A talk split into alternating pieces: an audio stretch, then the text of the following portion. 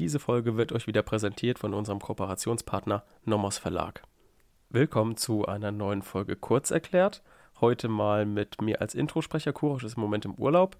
Deswegen müsst ihr heute mit mir auch im Intro vorlieb nehmen. Wir schauen uns heute weiterhin den Diebstahl an. Wir hatten jetzt mehrere Folgen. Vielleicht nochmal zur letzten Folge. Da gab es ein kleines technisches Problem. Da haben sich bei uns ein paar Spuren überlagert. Deswegen haben wir die jetzt nochmal repariert, die Spur. Und müsste jetzt auch heute rausgekommen sein. Dann die Folge, das war die Folge Abgrenzung, Diebstahl und Betrug. Und damit haben wir auch den objektiven Tatbestand soweit abgehakt, kommen jetzt in der heutigen Folge zu dem abstrakten Überblick in einer Folge zum subjektiven Tatbestand. Dort gibt es auch einige Probleme. Wir werden heute ein paar anreißen, aber in den nächsten Folgen haben wir ein paar Fälle rausgesucht, anhand deren wir uns das ein bisschen selbst erarbeiten und vielleicht auch ein bisschen anschaulicher gestalten können, als es vielleicht in den Vorlesungen der Fall ist. Vielleicht nochmal ein paar Hausmitteilungen vorweg. Und zwar, und zwar wollte ich mich erst nochmal bedanken für Leute, die uns bewertet haben. Ich habe gemerkt, in der letzten Folge kamen immer mehr Bewertungen rein, weil wir da euch auch so ein bisschen aufgefordert haben, das zu machen. Ich weiß, ich höre selber sehr viel Podcast und bewerte selber nicht oder beziehungsweise immer nur, wenn ich dran denke oder wenn ich gerade aufgefordert werde, ähm, obwohl ich das einfach ganz gern machen würde. Deswegen auch jetzt nochmal hier die Bitte, es wäre super, nett, wenn ihr uns eine Bewertung abgebt über Spotify, und natürlich auch über Apple Podcasts, aber dadurch, dass es bei Spotify jetzt diese Funktion gibt und die auch schon noch ein bisschen neuer ist, ist das äh, immer noch sehr gut, um gesehen zu werden, um in den Charts noch besser gerankt zu werden und hilft uns einfach sehr. Also das nochmal als ganz kurze Bitte vorweg und viel mehr wollte ich auch gar nicht mehr sagen. Deswegen steigen wir jetzt in das Thema subjektiver Tatbestand ein im Diebstahl. Vorneweg werden wir uns nochmal mit einem Überblick über den gesamten Diebstahl kurz den Blick verschaffen, wo wir jetzt gerade sind. Und zwar wird der Diebstahl aufgebaut. In römisch erstens Tatbestand, dann hatten wir die fremde bewegliche Sache, wenn ihr euch erinnert, das war das Schwierigste daran waren, die Eigentumsverhältnisse zu klären.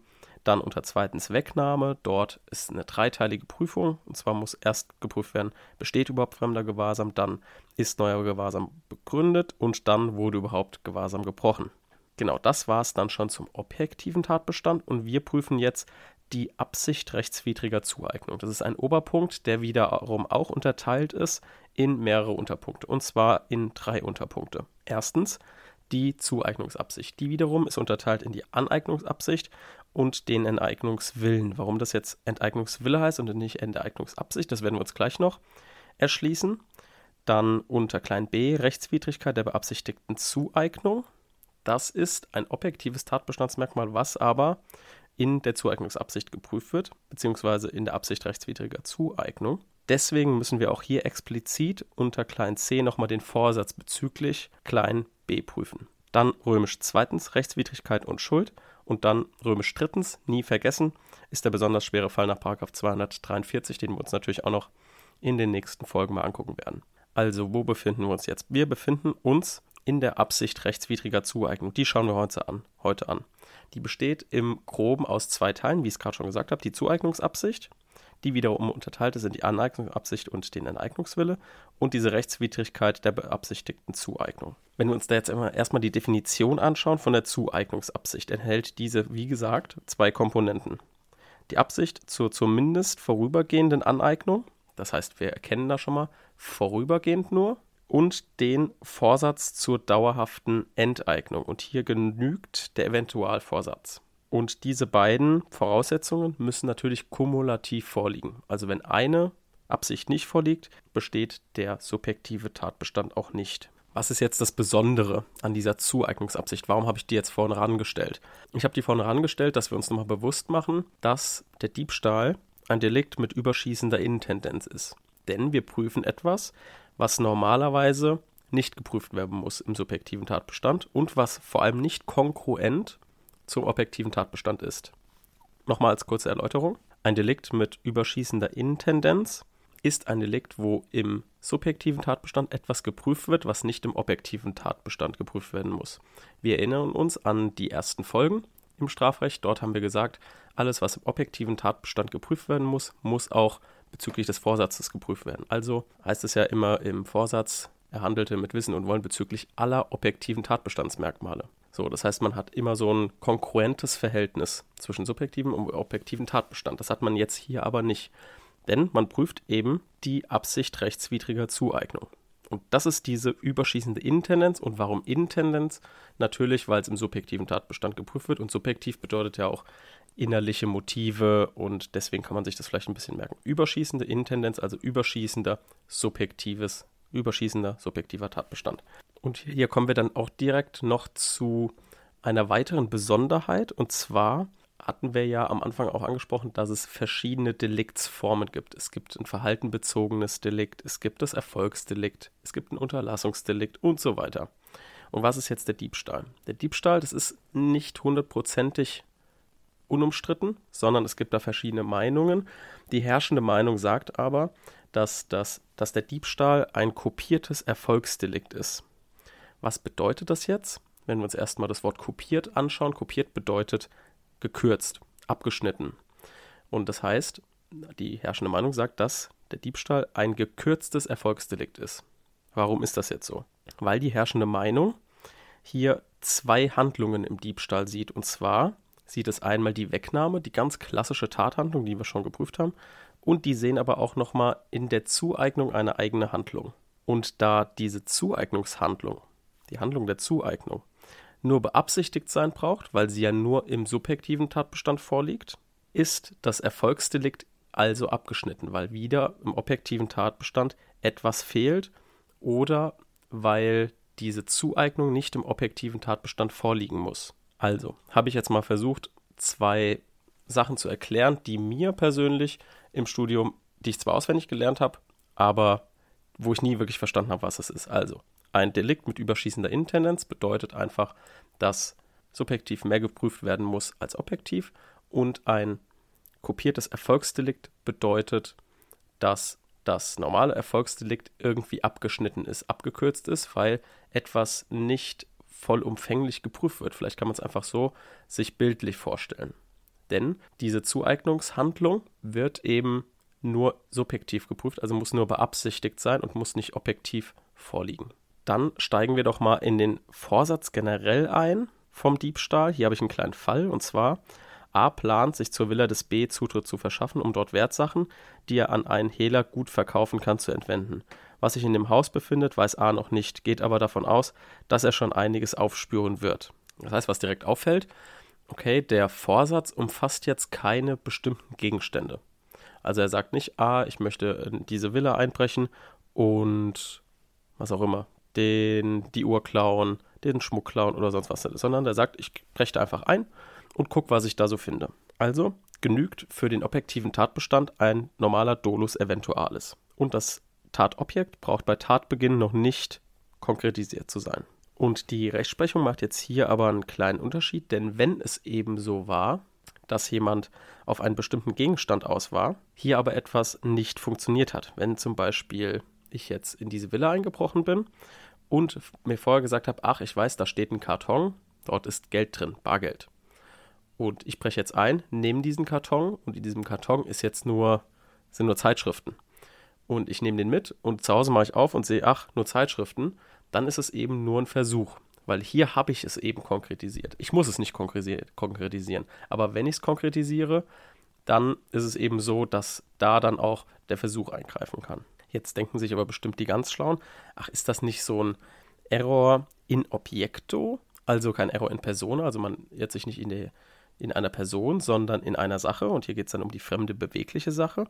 Und man kann durchaus die Meinung vertreten, dass es hier dann ein Error in Objekto ist, der den Vorsatz bei tatbestandlicher Gleichwertigkeit der beiden Objekte, also fremde bewegliche Sache, unberührt lässt. Das heißt, hier wäre dann kein Versuch anzunehmen. Die Rechtsprechung hat aber in einem Urteil, was ich euch gerne zitiere, ist das BGH NSTZ 2006 686, dort anders entschieden.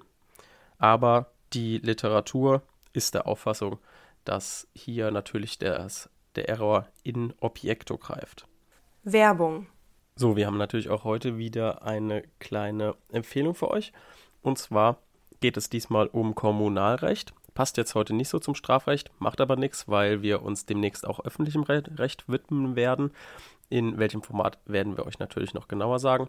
Aber mit dem Buch könnt ihr da schon mal ganz gut reinschnuppern. Und zwar geht es dort um das allseits beliebte Thema natürlich Kommunalrecht.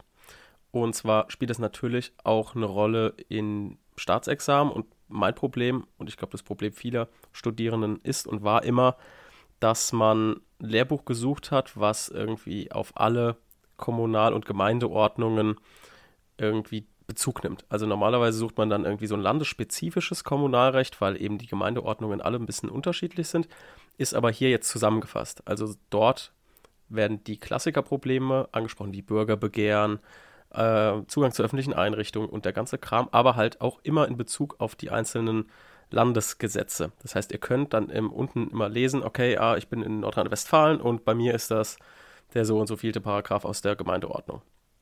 Das fand ich immer ein Vorteil. Deswegen können wir euch das auf jeden Fall ans Herz legen. Dort ist auch insbesondere nochmal auf Kommunalverfassungsrecht und Kommunalwirtschaftsrecht, was auch immer eine Rolle spielt, wird da nochmal eingegangen. Und deswegen können wir das euch auf jeden Fall nur ans Herz legen. Das ist das Buch Kommunalrecht aus der Reihe Die Blauen von Engels Grausnick. Werbung Ende.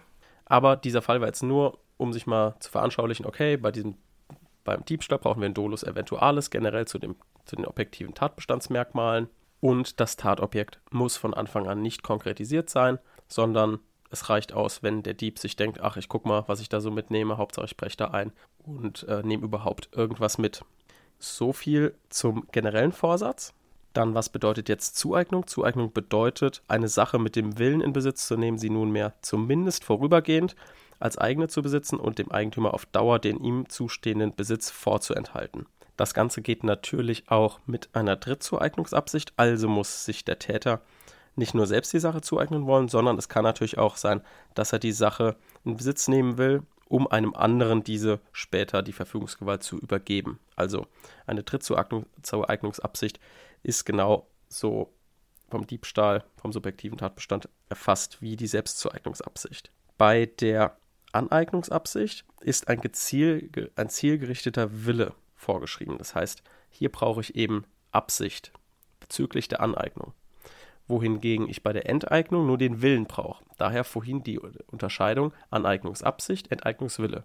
Merkt euch das am besten bei eurer bei eurem Karteikärtchen jetzt schon, dass das eine immer Aneignungsabsicht heißt und das andere Enteignungswille, weil dann habt ihr gleichzeitig schon die Voraussetzung für den Vorsatz. Das eine muss also Dolus directus sein und das andere Dolus eventualis. Hm? Also das kann man sich schon mal so ganz gut auseinanderhalten. Und hier gibt es natürlich auch die Klassikerprobleme, die wir uns dann in den nächsten Folgen anschauen werden.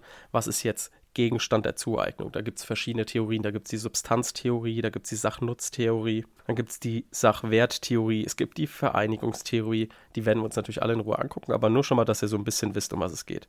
Dann spielt die geplante Verwendung spielt immer eine große Rolle. Dann die Dauer der An- und der Enteignung. Wir haben in der Definition schon gesehen, dass bei der Aneignung nur eine vorübergehende, bei der Enteignung eine dauerhafte erfasst sein muss.